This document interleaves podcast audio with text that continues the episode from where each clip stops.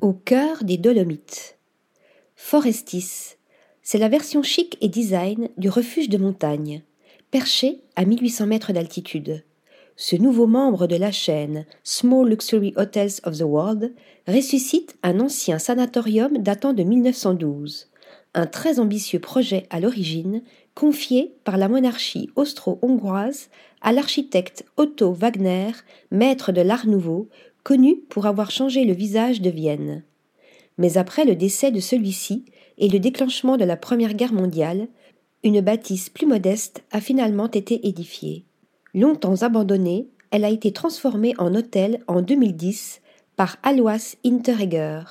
Son fils, Stéphane, l'a ensuite reprise et rénovée et a décidé de lui adjoindre une extension contemporaine réalisée par l'architecte Armin Sade en verre, bois et pierre de la région, le Sud-Tyrol, neutre en carbone et chauffé aux énergies renouvelables. Ces lignes déstructurées évoquent les sommets dentelés qui l'entourent, une esthétique forte qui impressionne aussi de l'intérieur.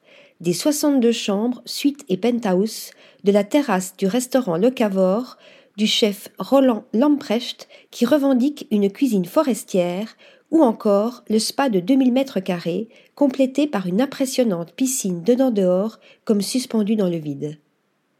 Article rédigé par Céline Bosset.